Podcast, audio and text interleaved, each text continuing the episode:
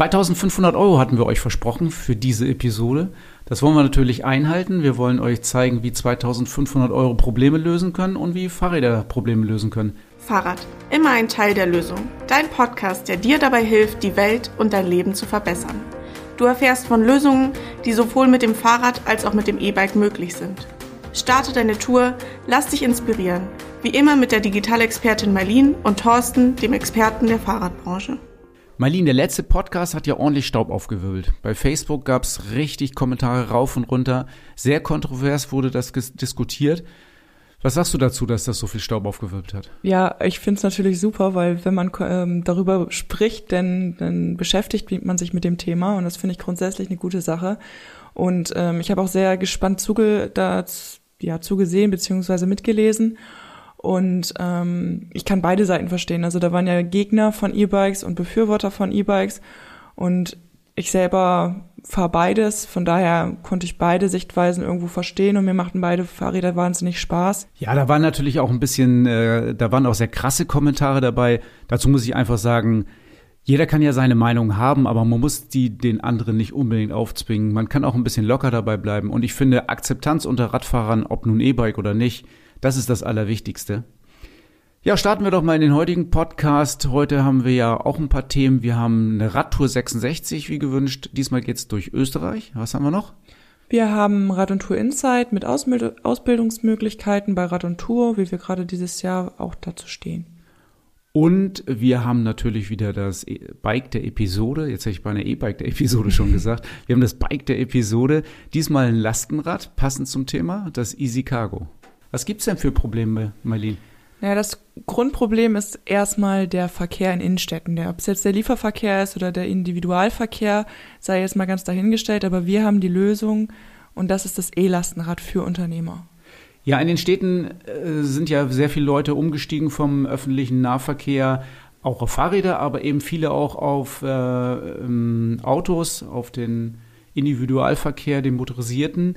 Und das hat dazu geführt, dass die Innenstädte tatsächlich ein bisschen voller geworden sind, alles ein bisschen enger und viele Selbstständige können ihren Lieferverkehr für ihre Selbstständigkeit, für ihr kleines Unternehmen, für ihren kleinen Handwerksbetrieb nicht so richtig ähm, mehr aufrechterhalten, kommen nicht dicht genug an die Kunden ran, finden keine Parkplätze, bleiben im Stau stecken. Und dafür gibt es ja ein Förderprogramm. Genau. Und, und das möchten wir euch heute einmal vorstellen, wie ihr euer Unternehmen ein bisschen klimafreundlicher und nachhaltiger gestalten könnt. Okay, und du hast ein Interview geführt mit jemandem von der BAFA und da bin ich ganz gespannt. Wollen wir mal reinhören? Ja, gerne. Ich freue mich riesig, hier bei uns zu Gast im Podcast Herrn Hoffmann vom Bundesamt für Wirtschaft und Ausfuhrkontrolle, kurz BAFA, begrüßen zu dürfen. Hallo, Herr Hoffmann. Ja, mein Name ist Klaus Hoffmann. Ich bin hier äh, Leiter des Referates für Kälte- und Klimatechnik.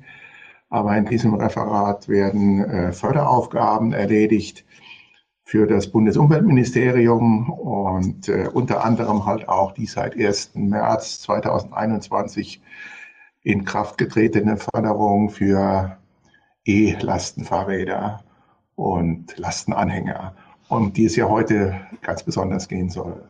Ja, vielen Dank für den kurzen Einblick in die Aufgaben.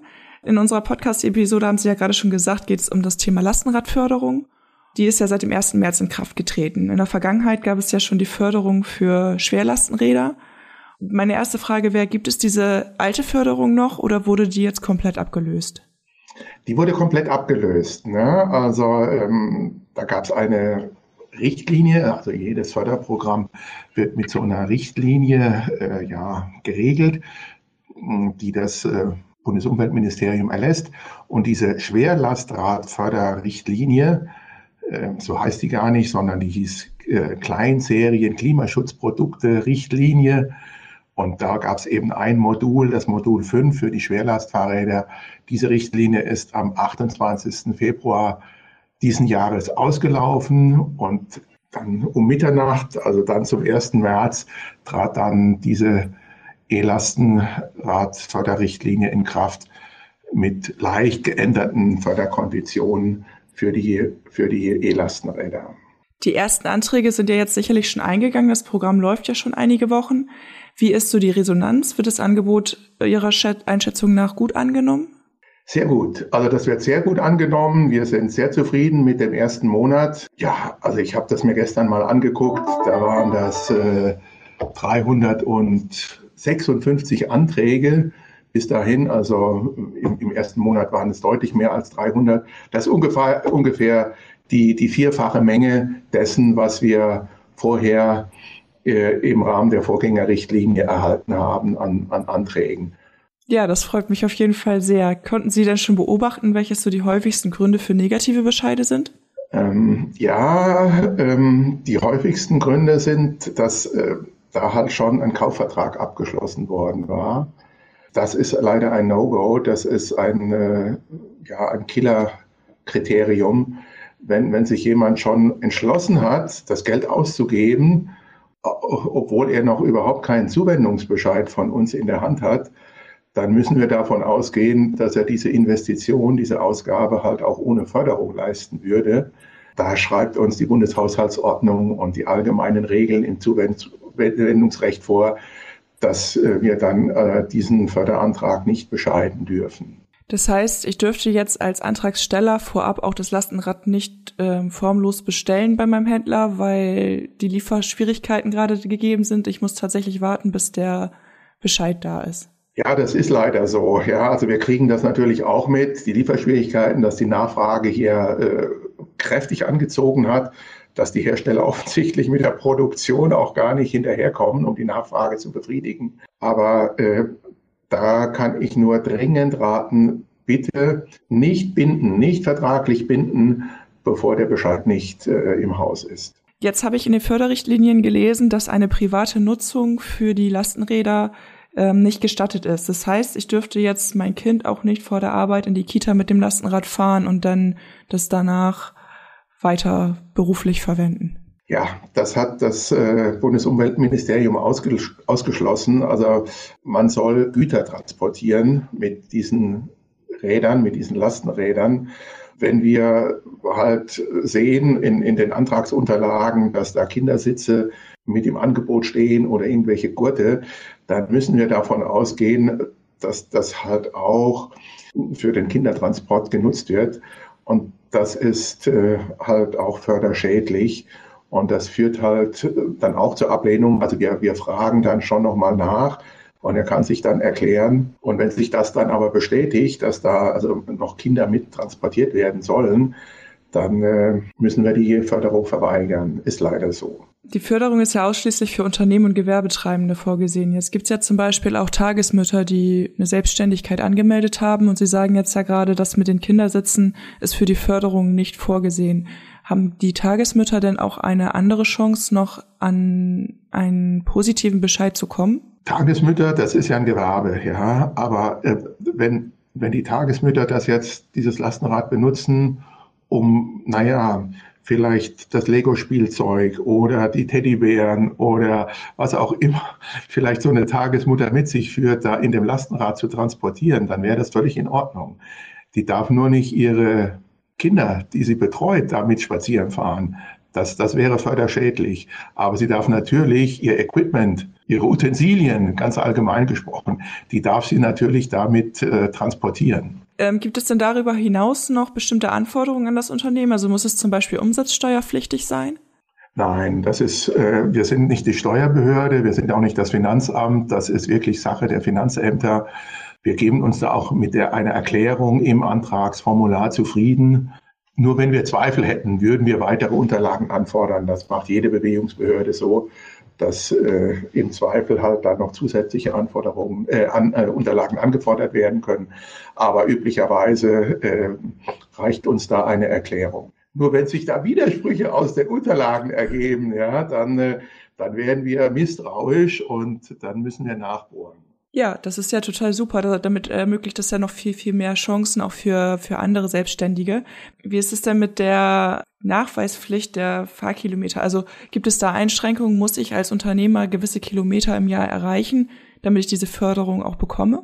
Nee, so ist es nicht, so streng ist es nicht, aber wir halten das nach. Also wenn äh, wir die Förderung ausgezahlt haben, dann muss dieses Lastenrad drei Jahre lang zweckentsprechend verwendet werden. Und Wir bitten unsere Antragsteller einmal im Jahr, immer zu Beginn eines Jahres, uns mitzuteilen, äh, ja, wie viele Laufkilometer denn äh, gefahren wurden, wie viele Kilometer gefahren wurden im vergangenen Jahr mit dem äh, Rad oh, und fragen auch, ähm, an wie vielen Tagen das benutzt wurde. Das ist aber, es gibt aber keine Vorgabe. Ihr müsst mindestens 100 Kilometer in der Woche oder irgendwie am Tag oder so irgendetwas nachweisen. Das gibt es nicht. Aber natürlich, äh, Ziel und Zweck der Förderung ist, ähm, ist der Klimaschutz. Es soll nach Möglichkeit, so ein Lastenrad soll nach Möglichkeit ein Auto, ein, ein leichtes, einen leichten LKW ersetzen. Und auch danach werden wir fragen, ob denn so ein Lastenrad tatsächlich ein, ein Auto ersetzt hat und wenn ja, ob das ein Auto zu 25 Prozent, zu 50 Prozent oder sogar zu 100 Prozent ersetzt hat. Und diese Daten, die gehen dann in die Evaluierung. Da wird wissenschaftlich untersucht, ob denn diese Förderung tatsächlich auch die in sie gesetzten Ziele erreicht, ob damit auch ein Beitrag zum Klimaschutz äh, erzielt wird. Jetzt erwähnen Sie ja gerade, dass die Kilometer jährlich abgefragt werden. Ich finde das eine super Sache, gerade aus diesen Evaluierungsgründen. Ähm, ich glaube, da tun sich ganz interessante Sachen auch auf. Jetzt haben wir zum Beispiel einige Kunden, Handwerksbetriebe, die würden ganz gerne alle zwei Jahre ein neues Fahrrad kaufen. So war es zumindest in der Vergangenheit vielleicht. Haben die da irgendeine Pflicht? Also müssen die das Fahrrad eine gewisse Zeit definitiv besitzen? Ja, Sie müssen es drei Jahre, drei Jahre äh, zweckentsprechend verwenden. So ist die Vorgabe. Wenn wir im Rahmen dieser äh, Evaluierungsabfrage dann mitbekommen würden, das Rad wird verkauft oder irgendwie weitergegeben äh, oder irgendwas anderes damit gemacht, jedenfalls nicht zweckentsprechend verwendet, dann äh, würden wir den Zuschuss zumindest teilweise zurückfordern. Ich mache es jetzt mal einfach. Angenommen, wir haben äh, 1500 Euro an Zuschuss ausgezahlt. Zwei Jahre wurde das Fahrrad zweckentsprechend betrieben. Dann würden wir ein Drittel des bewilligten und ausgezahlten Zuschusses, also 500 Euro, zurückfordern. Und dieser Handwerker, der müsste dann nicht nur die 500 Euro zurückzahlen, sondern er bekäme auch noch einen Zinsbescheid. Ja, aber damit sind Sie schon beim nächsten Thema, was ich gerade ansprechen wollte, und zwar, wie sich die Förderung denn auch verlieren lässt, sage ich jetzt mal. Also das ist jetzt der eine Grund. Gibt es da noch mehrere? Ja, also unser, unser Zuwendungsbescheid, äh, der beinhaltet natürlich äh, eine Information über die Höhe der Förderung, aber er enthält auch jede Menge Auflagen. Unter anderem natürlich auch diese Meldung über die Laufkilometer und die Verwendung des Fahrrades.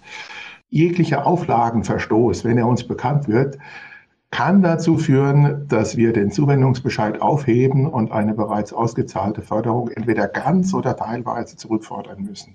Jetzt mal angenommen, ich als Antragsteller würde alles perfekt ausfüllen und ich habe alles detailliert gelesen und äh, besser geht's quasi gar nicht. Wie lange würde es denn dauern, bis ich so einen positiven Bescheid in meinem Briefkasten habe? Ja, da sind wir ganz stolz darauf, dass wir äh, sehr kurze Reaktionszeiten haben. Das BAFA hat insgesamt so eine Zielvorgabe von 20 Arbeitstagen. Wir sind sehr viel schneller. Ja, also wenn alles perfekt ist und äh, wir wirklich komplett besetzt sind, also es sind im Grunde sind es nur zwei Mitarbeiter, die sich darum kümmern, dann kann das innerhalb einer Woche gehen. Das ist ja wirklich sehr schnell. Also es, es kommt darauf an, es kommt wirklich an der Stelle auf den Antragsteller an. dass Das Antragsverfahren sieht vor, dass der Antragsteller ein Papier bei uns einreicht mit seiner eigenhändigen Unterschrift. Auf diesem Papier, auf diesem Dokument bestätigt der Antragsteller, dass alle Angaben wahrheitsgemäß und richtig sind. Das ist die einzige Stelle, an dem wir noch eine persönliche Unterschrift brauchen. Und da merken wir schon, dass sich da manche sehr viel Zeit lassen und solange diese Unterschrift nicht da ist, dieses Dokument nicht da ist, ist der Antrag unvollständig. Und solange können wir den, lassen wir den Antrag unbearbeitet liegen. Irgendwann fragen wir nach, aber die Zeit ist dann schon mal verloren. Wir haben jetzt ja auch schon einige Erfahrungen sammeln dürfen in den letzten Wochen mit unseren Kunden. Wir hatten auch den einen oder anderen schon dabei, der gerne über diese Lastenradförderung ein Lastenrad erwerben möchte. Dadurch sind natürlich auch einige Fragen bei der Kundschaft, bei unserer Kundschaft aufgetreten. Zum Beispiel haben wir jemanden, der ist eher auf dem ländlichen im ländlichen Bereich tätig, legt auch mal so pro Fahrt zu seinen Kunden 15 Kilometer oder auch mehr zurück, würde dafür natürlich gerne das Lastenrad nutzen. Für ihn kommt aber nur ein schnelles, also sprich ein S-Pedelec, ein Fahrrad mit 45 Stunden Kilometer Unterstützung in Frage. Wie hat der jetzt die Möglichkeit oder hat er überhaupt die Möglichkeit, diese Förderung in Anspruch zu nehmen? Nee, nicht in diesem Förderprogramm. Das ist ganz eindeutig ausgeschlossen. Wir geraten da tatsächlich in Konflikt mit der Straßenverkehrszulassungsordnung. Das sind dann keine Fahrräder mehr. Die, diese Fahrräder sind von der Förderung a priori ausgeschlossen. Es müssen wirklich diese Fahrräder sein mit einer, mit einem 250 Watt Motor, ja, und mit einer Antriebsunterstützung bis 25 Kilometer pro Stunde. Ähm, dann haben wir zum Beispiel noch einen weiteren Kunden, der hat mehrere Wohnungen und das für diese Einnahmequelle hat auch eine Vorsteuerabzugsberechtigung. Kann er auch ein Lastenrad im Förderprogramm geltend machen? Eher nein. Also es kommt tatsächlich auf den Verwendungszweck an. Die Förderung richtet sich ja eher an Gewerbetreibende oder an gewerblichen Gütertransport oder Lastentransport. Dieser Vermieter, klar, der muss ein Gewerbe anmelden, aber er muss in, seine, in seinem Antrag auch beschreiben, wofür er dieses Lastenrad einsetzt. Und da kommt es halt darauf an, was, was er da beschreibt und ob ob das tatsächlich als gewerbliche Nutzung anerkannt werden kann. Wenn wir den Eindruck haben, naja, da überwiegt halt dann doch die private Nutzung, dann äh, wäre das auch förderschädlich und dann würden wir den Antrag äh, im Zweifel nicht anerkennen. Ja, vielen, vielen Dank auch für Ihre Zeit. Also von meiner Seite aus waren das erstmal alle Fragen. Ich bin sehr ähm, informiert, habe ich jetzt das Gefühl, und ich hoffe, unsere Zuhörer auch. Ähm, haben Sie noch etwas, was Sie den Hörern mit auf den Weg geben möchten, als Empfehlung, vielleicht auch zur Antragsstellung oder zum Ablauf? Also ganz generell ähm, lautet meine Empfehlung, bitte lesen, was da steht, vollständig ausfüllen. Also unser Antragsportal, dieses elektronische Portal beinhaltet schon Plausibilitätsprüfungen. Man kann unvollständige Anträge im Grunde gar nicht abschicken. Aber man kann natürlich auch Dinge reinschreiben, die, die da nicht reingehören an, an bestimmte Stellen. Das merkt ja so eine Plausibilitätsprüfung nicht. Also bitte lesen und sich, sich Mühe geben, sorgfältig ausfüllen. Dann werden wir hin und wieder auch gefragt, ähm, ist denn genug Geld da? Droht die Gefahr, dass, dass Anträge abgelehnt werden müssen, weil einfach äh, die Fördermittel bereits ausgeschöpft sind? Also da äh, kann ich, glaube ich, auch im Namen des Bundesumweltministeriums sagen, dass ähm, die, die Förderung gut ausgestattet ist finanziell, dass das Bundesumweltministerium nach Möglichkeit dafür sorgen wird, dass ähm, jeder Antrag, der bescheidungsfähig ist, tatsächlich auch gefördert werden kann, dass wir, dass das Programm so ausgestattet wird, dass wir äh, entsprechend viele Zuwendungsbescheide erlassen können und dann ist das Geld auch reserviert und wenn der Verwendungsnachweis hier eingereicht wird, dann wird auch der beschiedene Betrag auch, auch ausgezahlt. Da gab es ja an anderer Stelle Landesprogramme, die waren nach kürzester Zeit, manchmal hört man da vor drei oder vier Tagen schon pleite. Ja, äh, das ist beim Bundesprogramm nicht zu befürchten. Ja, Marlene, also ein total schönes Interview, hat mir richtig gut gefallen und ähm, da hat man auch ein bisschen erfahren, was man so wissen wollte und was die BAFA fördert. Wenn ich das jetzt noch genauer wissen möchte, wo kann ich mich denn da weiter informieren? Ja, die Links zur BAFA, zu den Förderrichtlinien und zum Antrag findet ihr auch in den Show Notes. Einfach raufklicken und da bekommt ihr eigentlich alle Informationen, die ihr braucht. Und wer ihm das noch nicht reicht und wer vielleicht noch Fragen hat, der darf sich auch jederzeit an uns wenden. Ähm, was mir fehlt in dem ganzen Bericht ist, wie viel Geld kriege ich denn nun eigentlich? Ich habe immer 2500 Euro versprochen. Äh, wonach richtet sich das? Wann kriege ich denn die 2500 Euro? Die 2500 Euro bekommst du, wenn du ein Fahrrad im Wert von 10.000 Euro konfigurierst oder bestellst. Grundsätzlich lässt sich aber sagen, es sind 25 Prozent des Bestellwertes des Fahrrades und maximal 2500 Euro, die gefördert werden. Okay, dann habe ich jetzt verstanden, wie das funktioniert. Jetzt haben wir ja über das Förderprogramm geredet und über die Details dazu, über das Geld.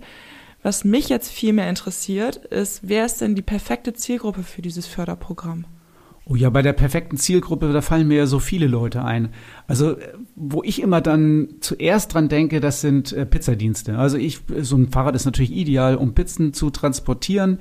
Ganz im Allgemeinen natürlich Essen-Auslieferdienste. Jetzt gerade in Corona-Zeiten, wo ähm, viele Gastronomen ja viel außer Hausverkauf machen und die Leute das da abholen, könnte man mit so einer Förderung natürlich auch mal ein Projekt starten, wo man seinen Kunden das Essen nach Hause liefert und das dann mit so einem ökologisch wertvollen ähm, Fahrrad, E-Bike, dann ist man schnell, schneller als mit dem Auto. Man ist äh, umweltbewusst unterwegs. Also das finde ich eine total super Zielgruppe. Dann fallen mir auch viele Handwerker ein. Also ich habe ja selbst mit Handwerkern schon gesprochen und die so ein Lastenrad nutzen, die wissen alle davon zu berichten, dass sie viel, viel dichter an die Kunden rankommen oder an da, wo sie arbeiten müssen, rankommen wenn man mit dem Auto im Verkehr stecken bleibt oder eben keinen Parkplatz findet und dann sein Handwerkszeug, seine Bohrmaschine und was weiß ich nicht alles im Auto hat, dann muss man das hin und her tragen. Und mit dem Fahrrad fahre ich ja quasi fast bis in die Wohnung und kann dann äh, sehr, sehr schnell an mein Werkzeug ran, habe das sehr dicht dabei. Das finde ich auch eine Zielgruppe, die sehr, sehr interessant ist, für die das Fahrrad sehr, sehr interessant ist.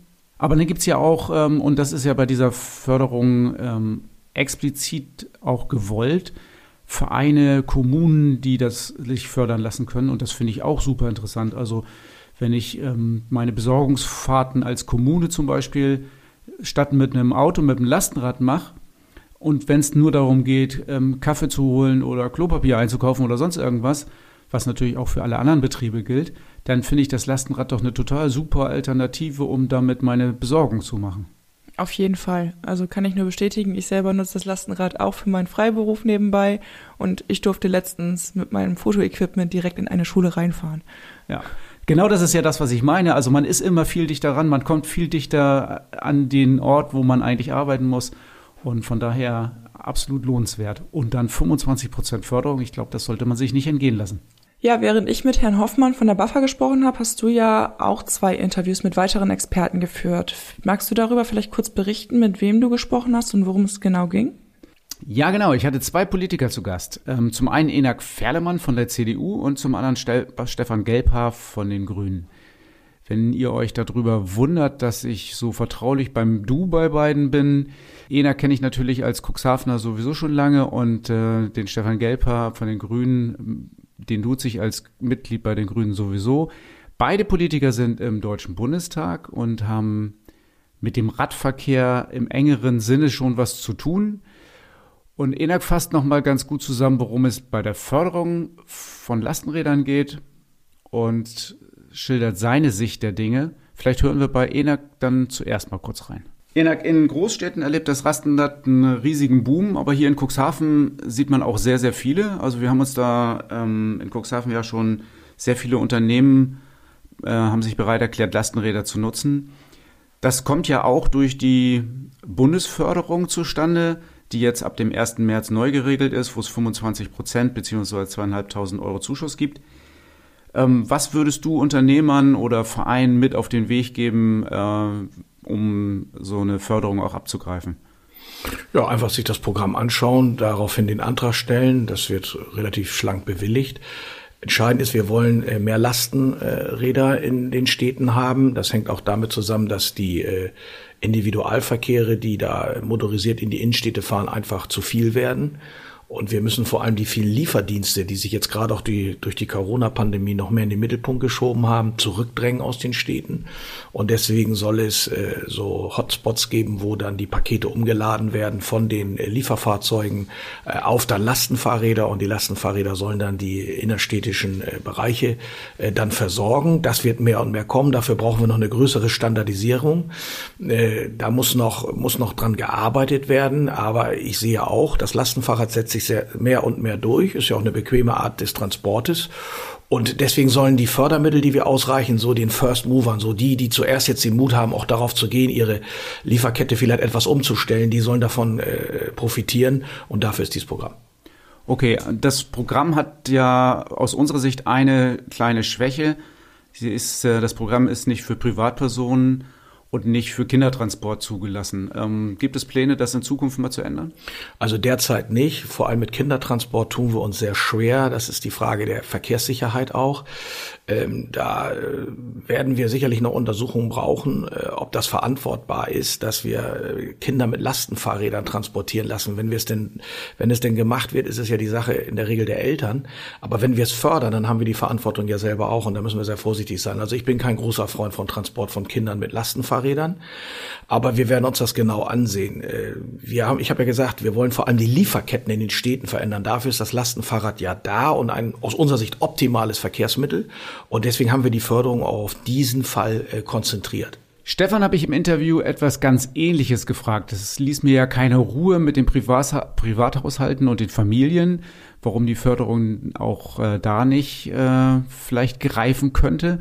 Und ihn habe ich zu der Idee gefragt, ob das nicht mal irgendwann sein könnte, dass auch Privathaushalte und Familien gefördert werden können. Hören wir doch mal rein. Also die Frage ist, bei wem gab es die Idee? Bei Bündnis 90 Grünen gab es die Idee, wir haben das beantragt. Wir haben gesagt, wir würden gerne eine Million Lastenräder, Lastenfahrräder mit einem 250 Millionen Euro Programm fördern, jährlich fördern. Und da haben wir explizit gesagt, nicht nur gewerbliche und auch nicht nur E-Lastenräder, äh, weil äh, das wäre so ein, so ein, ja, im besten Sinne Marktanreizprogramm, quasi einfach einen Kaufanreiz auslösen, äh, dass dann halt die Käuferinnen und Käufer vom Lastenrad irgendwie 1000 Euro erstattet kriegen. Und auf vier Jahre haben wir das überlegt und deswegen, so war der Gedanke, um dieses Verkehrsmittel noch stärker ins Bewusstsein zu ziehen. Zu sagen, hey, guck mal, da ist eine Alternative, die ist cool. Wenn die Leute mich die, Nutz, die Nützlichkeit sehen, weil das einfach ein Alltagsmittel ist, dann wird das dann auch von da an einfach weiterlaufen. Ich persönlich bin ah, noch Fan davon, noch einen Schritt weiter zu gehen ähm, und würde inzwischen das noch ein bisschen weiterentwickeln in die Richtung, dass man auch Lastenrad-Sharing-Systeme finanziell stützen und fördern sollte. Ähm, da gibt es ein bisschen was in, in einigen Kommunen, gibt es so Ansätze. In Berlin heißt es Lotte Lotte, das wird vom ADFC Zusammenarbeit mit Bezirken betrieben. Aber da kann mir noch äh, was, da kann mir deutlich mehr vorstellen. Ja? So dass man Mobilitätsstation ist immer so, die, die Mobilitätshubs, die immer so beschrieben werden, da stehen ein paar Sharing-Autos und vielleicht ein paar Fahrräder zum Ausleihen, aber da kann man sich auch vorstellen, dass da immer ein Lastenrad rumsteht. So, und dass man dann verschiedene Mobilitätsstationen hat und dass man dann äh, das Lastenrad halt da abholt, irgendwas holt zum Einkaufen oder immer und dann halt beim nächsten Mobilitätshub vielleicht in der eigenen Wohnort hier irgendwie dann wieder abstellen kann. So, das wäre noch spannend. Das müsste man mal durchspielen. Da gibt es keine Berechnung zu, die ich kenne. Da gibt es ja diverse Fragestellungen vom, vom Thema Platz, vom Thema, wer betreibt das. Macht das vielleicht mal die Bahn mit Call a Bike oder fragt man da mal Nextbike? Muss man das bei denen fördern? Ist das nur die Anschaffungsförderung oder sind da die Betriebskosten viel höher als die Anschaffung und so weiter und so weiter? Das fände ich persönlich noch spannend. Oder ziehst du das ganz anders auf und sagst, das machst du über äh, die Ikeas und, und Supermärkte dieser Welt, dass du da den, eine Lastenradförderung auch mal anbietest. Da habe ich eigentlich schon gesehen, dass äh, das größere Händlerketten hier so von Baumärkten gibt, die häufig jetzt schon mal ein Lastenrad da rumzustehen haben. Das aber nicht so aktiv bewerben, dass das so richtig angekommen ist. Der Parkplatz ist einfach so groß, dass das Lastenrad daneben einfach übersehen wird. Also ich kenne auch ein paar Initiativen und finde das grundsätzlich ja gut, dass sowas gemacht wird. Ähm, trotzdem stelle ich auch fest, dass ganz viele Familien und, und Betriebe sich Lastenräder als äh, eigene Fahrräder, als eigene Lastenräder äh, zulegen. Und mhm. da gibt es ein Problem, gerade in den Städten. Ja. Das ist die Unterbringung von solchen Lastenrädern. Also die schleppe ich ja nicht in die Wohnung oder, oder nee. in Keller oder sonst irgendwas. Manchmal schaffe ich es nur nicht mal in den Hinterhof, wenn ich da Treppe rauf, Treppe runter muss. Die müssen also irgendwie im öffentlichen Verkehrsraum stehen bleiben. Und da ist ja ähm, ein springender Punkt einfach diese, diese fehlende Sicherheit. Es ist kein Sicherheitsgefühl da, dass die Fahrräder dann nächsten Tag noch stehen oder unbeschädigt stehen. Hast du Ideen, wie man Fahrraddiebstähle ähm, sinnvoll eindämmen kann oder wie man das sicherer machen kann? Also ich glaube, da gibt es mindestens zwei Punkte. Der eine Punkt ist, in Neukölln haben sie jetzt mal eine Sache gemacht, die haben explizit, obwohl es es in der STV noch gar nicht gibt, äh, einen Lastenfahrradparkplatz ausgewiesen. So, wo dann man ein Lastenrad auch speziell anschließen kann und es so klar ist, da steht jetzt ein Lastenrad. Und diese Reservierung von einer Fläche, äh, mit so einer Ausschilderung, wo das quasi überhaupt noch nicht Standard ist, ähm, glaube ich, löst schon mal aus, dass äh, das Gefühl ist, der steht da richtig der ist da vielleicht auch bewacht, ja, ist er natürlich nicht, aber da, da, das, äh, das ist, glaube ich, in der Mentalität eines Fahrraddiebes ein bisschen schwierig. Der zweite Punkt ist, Fahrraddiebe und Lastenräder. Gibt es jetzt noch nicht so viel Zahlmaterial zu, aber ich glaube, es ist nicht kein Massenphänomen. Weil äh, dieses Massenphänomen organisierte Kriminalität äh, und Fahrraddiebstahl, das heißt, da fährt ein LKW hin und da werden mal 100 Fahrräder abgeräumt und da fährt der LKW weiter zum nächsten S-Bahnhof und räumt da wieder 100 Fahrräder ab. Äh, das, das ist ja so äh, beim Lastenrad ein bisschen schwierig. Ne? Also müssen die ganz schön arbeiten, die Lastenräder da in den LKW reinzuheben. So. Ähm, ich glaube, dass beim Lastenrad wir technisch noch ein bisschen weitergehen können. Äh, also dass man zum Beispiel das äh, bis hin zu einer Alarmanlage ist mir beim Lastenrad vorstellbar, dass man sowas äh, da einbaut. Kostet ein bisschen mehr Geld, deswegen kann man da so ein Gimmick sich noch vorstellen. Ich glaube auch, dass da Hersteller schon drüber nachdenken. Ähm, und der zweite Punkt, also neben dieser technischen Seite, also Raum und, und wie pimpst du das Rad auf, ist halt die, Frage, die spannendere Frage, dass die Polizei da ein bisschen mehr in die Spur kommen muss und erkennen muss.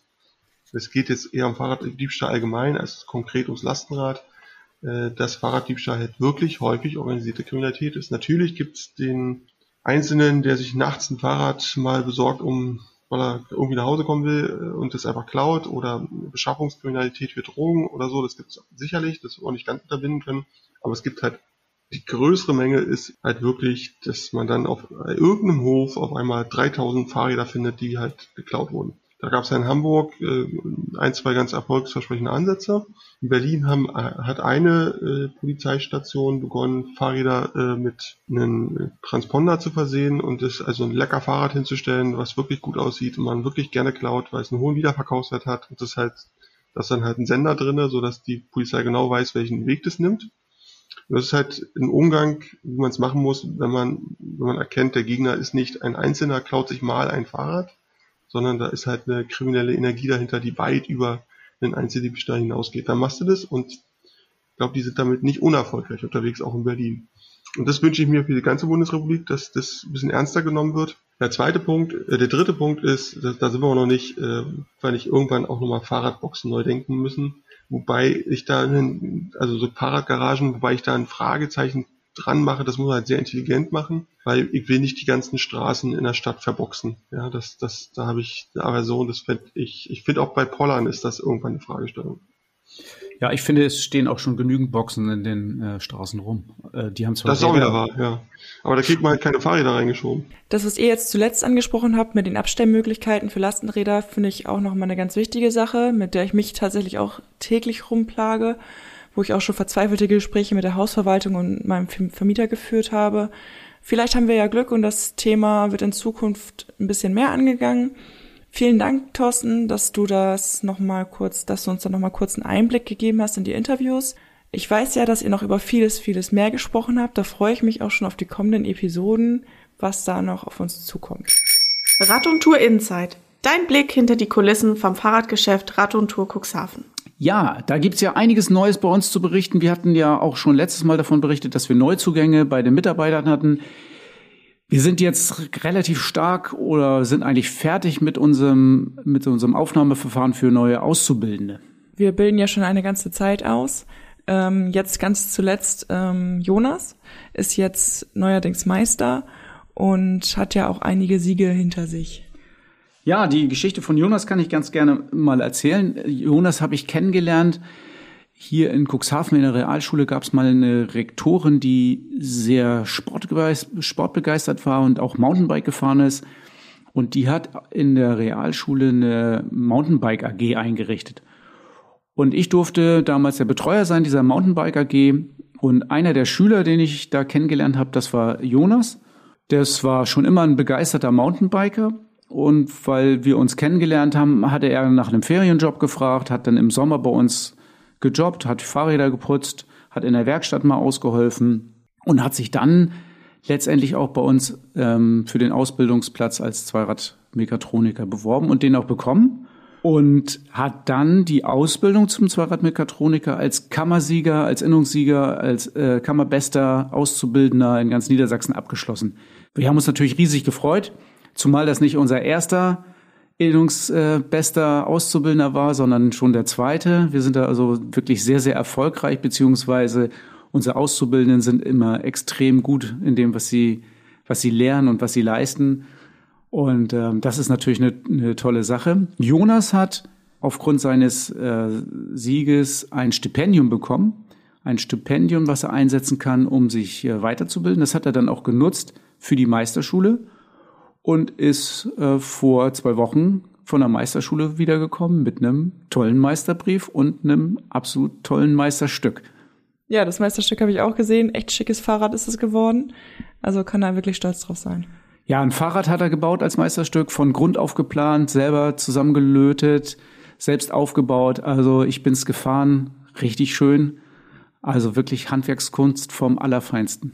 Ja, jetzt haben wir ja, du hattest es am Anfang erwähnt, schon einige Ausbildungsplätze angeboten. Wir haben dieses Jahr, das Ausbildungsjahr 2020, die Ausbildungsplätze für die Werkstatt ja auch schon voll, wenn ich das richtig gesehen habe. Ja, in der, in der Werkstatt haben wir zwei Auszubildenden schon eine Zusage erteilt. Der eine Auszubildende lässt sich äh, ausbilden zum Fahrradmonteur. Das ist eine Ausbildung, die zwei Jahre dauert. Ähm, man kann direkt bei guten Leistungen dann anschließen und weiterlernen um den Fahrradmechatroniker dann zu erreichen. Und der andere Auszubildende hat sich direkt für den Beruf Zweiradmechatroniker, Fachrichtung Fahrrad, entschieden und ähm, startet dann im August für, zur vierjährigen Ausbildung zum Zweiradmechatroniker. Gibt es denn darüber hinaus noch mehr Auszubildende? Ja, wir haben ja neben unserer Werkstatt auch ähm, den Verkauf und da bilden wir Kauffrauen und Kaufmänner im Einzelhandel aus. Und da haben wir auch dieses Jahr eine Stelle vergeben als äh, Kauffrau im Einzelhandel. Da hat sich äh, bei uns eine junge Dame aus der Nähe von Freiburg beworben, Freiburg im Breisgau. Die wird ihren Lebensmittelpunkt jetzt nach Cuxhaven verlegen. Ähm, Finde ich einen mutigen Schritt für eine junge Dame. Und wir freuen uns aber, dass sie sich bei uns beworben hat. Und da denke ich, werden wir viel erleben. Ja, ich bin sehr gespannt. Was ist denn jetzt, wenn sich noch jemand dazu entschließt, sich nochmal bei uns zu bewerben für dieses Jahr? Sind wir da komplett aus, äh, sind unsere Kapazitäten da komplett ausgebucht oder würden wir eventuell noch jemanden annehmen? Ja, grundsätzlich kann ich mir vorstellen, dass wir noch jemanden äh, weiteres auch ausbilden können. Ähm, das kommt ein bisschen darauf an, was für eine Bewerbung da kommen, was für eine Stories dahinter stecken und warum die Leute das machen wollen. Also es geht hier nicht um äh, nicht in erster Linie um schulische Leistung. Es geht mir viel mehr darum, passen die Leute zu uns, haben die eine gute Story, warum die bei uns was äh, lernen oder warum die bei uns lernen wollen. Ähm, dann kann man sich gerne noch bei uns bewerben. Eventuell ist da noch was möglich oder vielleicht auch ein Jahr später. Das werden wir sehen. Eventuell geht auch einer mehr oder eine mehr. 66 Kilometer Fahrspaß. Der Podcast Tourentipp. Ja, heute haben wir euch wieder 66 Kilometer mitgebracht. Diese 66 Kilometer Tour bin ich nicht alleine gefahren, sondern damals mit ganz vielen Leuten. 25 Jahre, 25 Pässe, das war unser Motto. So sind wir durch die Alpen getourt. Und heute haben wir euch 66 Kilometer von diesen äh, 25 Pässe Tour rausgesucht, die wir euch heute ein bisschen beschreiben wollen. Heute als Unterstützung dabei hier im Podcaststudio Maike. Maike ist nämlich damals mitgefahren. Hallo Maike. Hallo. Kannst du dich noch dran erinnern? St. Margareten im Lungau nach Bad Kleinkirchheim? Also ich kann mich da tatsächlich sehr gut dran erinnern. Ich wundere mich ein bisschen, dass du mich fragst, weil jeder, der mich kennt, weiß, dass ich viel Rennrad fahre, aber nie weiß, wo ich war. aber diese Strecke kann ich mich sehr gut erinnern. Es war sehr schön. Stimmt, das, als ich dich gefragt hatte, das erste Mal, da kam es dir sofort, ach, das meinst du. Es war ja auch ein denkwürdiger Tag. Ich glaube, eines der schlechtesten Fußballspiele unserer Nationalmannschaft war an dem Abend, ne? So kann man das wohl sagen. Und wir sind die lange Strecke gefahren, obwohl dieses Fußballspiel anstand und wir wahrscheinlich nicht rechtzeitig zum äh, Anpfiff da waren. Das war so die Kalkulation. Aber eigentlich genau die richtige Entscheidung. Perfekt. Also scheiß Spiel, tolle Strecke. Also unsere Tour hatte ja ein bisschen vor diesen 66 Kilometer schon begonnen und wir sind auf der Murtalstraße gefahren und waren eigentlich ganz froh, dass wir die jetzt verlassen konnten und den sanften, also welligen Anstieg zum Schönfeldsattel hochgefahren sind. Da sind wir ja relativ schnell gefahren. Da ist auch noch einigermaßen viel Autoverkehr, also nicht so übermäßig, aber ganz schön zu fahren und vor allen Dingen schön flott zu fahren. Und in Innerkrems sind wir dann abgebogen und da hat sich die Spreu vom Weizen getrennt, ne? Ja, aber das war traumhaft. Da sind dann einige tatsächlich die Abkürzung gefahren, damit sie rechtzeitig zum Fußball zu Hause waren. Und wir haben gesagt, wir fahren durch die Nockalmberge. Das ist so eine kostenpflichtige Straße. Und das Wetter war, war eher schlecht, würde ich sagen. Naja, es war schlecht, aber es war sehr interessant und sehr abwechslungsreich auf dieser kurzen Strecke. Ja, wir sind unten losgefahren. Ich kann mich dran erinnern, dass das ähm, sehr lange durch den Wald geht, also wo der Wald wirklich bis an die Straße rangeht und es war dunkel und es hat geregnet und es war auch relativ kalt und wir dachten, okay, wenn wir jetzt weiter oben in die Berge kommen, dann wird es vielleicht noch kälter. Aber manchmal wird man ja auch belohnt und oben wird das Wetter immer besser. Ja, das war nicht zu, zu glauben und es war auch nicht zu rechnen, dass das wirklich nochmal aufreißt, aber von jetzt auf gleich war es hell. Also Nockalmberge haben wir eine absolut positive Erinnerung. Ähm, von Kilometer 24 bei diesen 66 Kilometer, da beginnt der erste Anstieg, im, also im Wald. Und äh, oben wird's ein bisschen flacher und endet dann in einer wunderschönen Abfahrt mit wirklich vielen Serpentinen, die vor allen Dingen sehr abwechslungsreich sind, weil das sind mal enge und mal weite Serpentinen, also echt toll zu fahren. Ja, und dann äh, kommt ja auch schon, wenn man unten ist, bald der zweite Anstieg, der von Kilometer 40 bis 46 bergauf geht. Auch wunderschön zu fahren, ähm, sehr interessante Landschaft, äh, sehr ursprünglich, überhaupt gar kein Autoverkehr, also da war gar kein Verkehr, oder? Die ganze Strecke war, also seitdem wir abgebogen sind, war es sehr ruhig, kein Auto, nur Hase und Igel neben uns, perfekt. Okay, die zweite Abfahrt, viele super spannende Kurven und dann am Ende äh, kann ich mich erinnern, ähm, lange geradeaus, sehr, sehr schnell zu fahrende Abfahrt. Ja, und dann sind wir ja schon an der Hauptstraße gewesen, Bad Kleinkirchheim. Ja, also zusammenfassend, äh, würdest du da noch mal langfahren wollen? Also da würde ich unbedingt noch mal zusammen lernen hinfahren und einfach mal noch mehr zu genießen und noch mehr auf die Sachen zu achten, die vielleicht so ein bisschen abhanden gekommen sind, weil wir immer Angst hatten, dass es doch noch mal Hunde und Katzen regnet. Ja, stimmt. Wir hatten äh, Regenjacken dabei und, und waren auf, äh, auf eine Regentour vorbereitet. Ähm, das Ganze mal im Hochsommer mit sommerlichen Temperaturen wäre bestimmt äh, ein absoluter Knaller. Also, unsere Tourenempfehlung 66 Kilometer. Wer jetzt Lust bekommen hat, die Nockalmberge mal zu fahren, macht das unbedingt. Ähm, plant euch eine schöne Anreise, startet woanders. Man kann die auch mit Sicherheit äh, sehr gut in die andere Richtung fahren. Also, unser Tourentipp, 66 Kilometer mitten in Österreich.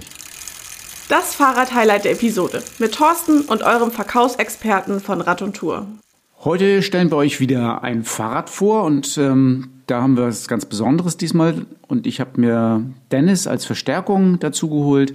Dennis ist Verkäufer bei uns bei, bei Rad und Tour, Fahrradexperte und auch Lastenradexperte, weil er das selber gefahren hat. Hallo Dennis. Ja, moin Thorsten. Dann erzähl mal, was hast du uns mitgebracht für Geschichten? Ja, wie du schon sagtest, ist halt äh, das Thema Lastenrad und zwar geht's jetzt hier genau um das Easy Cargo Bike.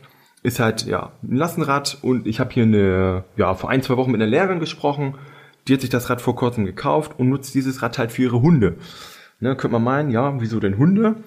Ähm, bei denen ist es so halt, dass sie so ein bisschen ja, in die Jahre gekommen sind sind halt mittlerweile 13 Jahre alt, ähm, was so für einen Hund ja doch schon ja, ein relativ sportliches Alter ist. Und sie wollte halt nicht nur, dass die Hunde da ja gefühlt nur einen Block laufen, 500 Meter, ähm, weil mehr kann die einfach nicht mehr.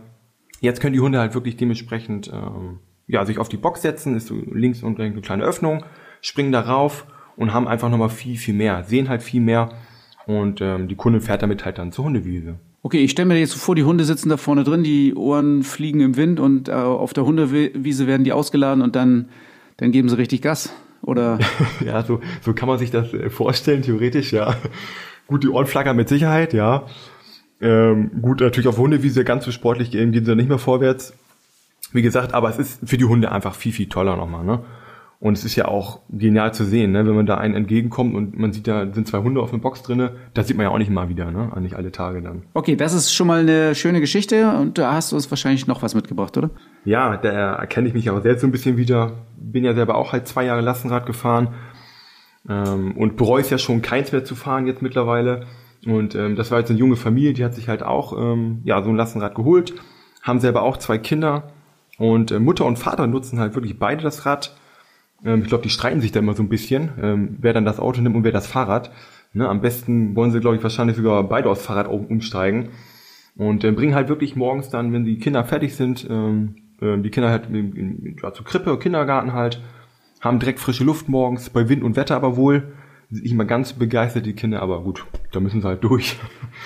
Also damit ich das richtig verstehe, die streiten sich nicht darum, wer das Auto benutzen darf, sondern wer das Auto benutzen muss, oder? So sieht's nämlich aus. So sieht's aus, ne? Weil es ist einfach, es macht einfach mega viel Spaß. Man könnte ja meinen, so ein Lastenrad, gut, das ist ganz schwer und, und, und sperrig dann.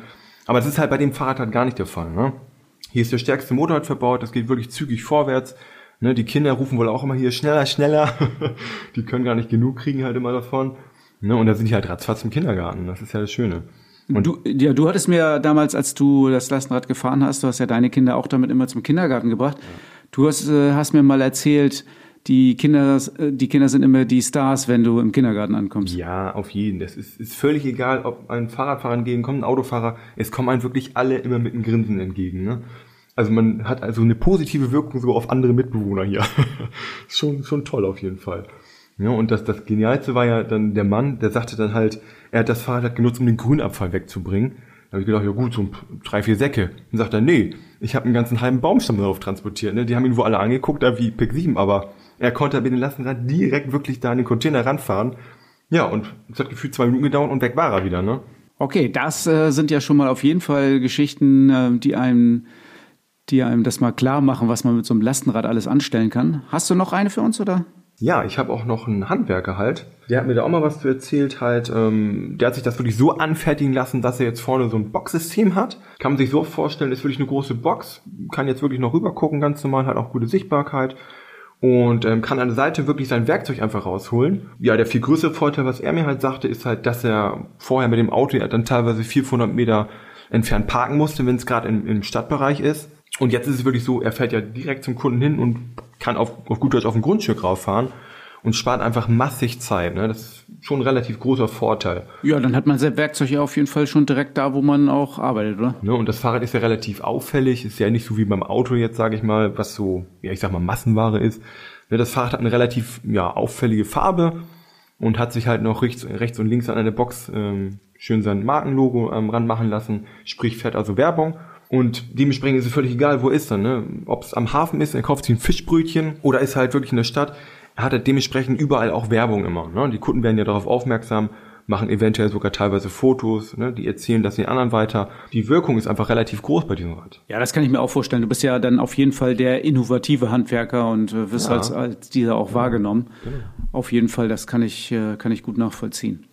Dennis, ja, das sind äh, super Einsatzbereiche, wie man das Fahrrad einsetzen kann. Danke für diese Geschichten. Danke, dass du uns das mal so erzählt hast, was ja. deine Kunden so erlebt haben Sehr mit gerne. dem Rad. Dann würde ich sagen, äh, sehen wir uns im Laden, oder? Oder wie kommt man an so ein Fahrrad ran? Ja, das ist bei uns ja relativ einfach, aber für alle, die es jetzt noch nicht wissen, einfach auf radundtour.de. Dort könnte jeder wirklich seinen Termin buchen, sieht auch genau, wann wirklich Zeit ist. Und dann weiß man auch hundertprozentig, dass wir uns ähm, Zeit nehmen und wir wissen auch, dass der Kunde Zeit hat. Und dementsprechend kann man sich ja wirklich gut informieren, weil es halt doch ein relativ umfassendes Thema ist, auch gerade ähm, was die Förderung angeht. Ne? Weil wenn man es ja gewerblich nutzt, hat man auch da nämlich eine Förderung, die man abgreifen kann und das wissen viele halt gar nicht. Okay. Vielen Dank, Dennis. Dann gerne, bis nächstes gerne. Mal. Jo, ciao. Und in der nächsten Folge von eurem Podcast Fahrrad immer ein Teil der Lösung erwartet euch Folgendes. Der Ausblick auf den nächsten Podcast. Wir machen natürlich wieder einen Podcast in zwei Wochen. Freut euch schon mal drauf. Und diesmal geht es um was Kleines. Ja, nicht um was Kleines, glaube ich, sondern vielmehr um die Kleinen. Es geht um das Thema Kinder und Radfahren. Ja, da gibt's ja eine Menge Probleme, die man lösen kann mit Fahrrädern und es gibt eine Menge Lösungen oder mindestens genauso viele Lösungen. Wir zeigen euch, wie Kinder im Alltag Radfahren können, wie ihr das Radfahren integrieren könnt in den Alltag und wie Kinder am meisten Spaß haben am Radfahren. Genau, ich bin sehr gespannt. Natürlich freue ich mich auch weiterhin oder wir freuen uns auch weiterhin, wenn ihr uns eine Bewertung auf Apple Podcast hinterlasst oder euer Feedback einfach persönlich an podcast.radontour.de sendet. Ja, dann würde ich sagen, bis nächstes Mal. Schön, dass ihr wieder dabei wart. Schön, dass du dabei warst. Und dann zwei Wochen Zeit zum Radfahren. Ich würde sagen, würd sagen, rauf aufs Rad und raus in die Natur, oder? Auf jeden Fall.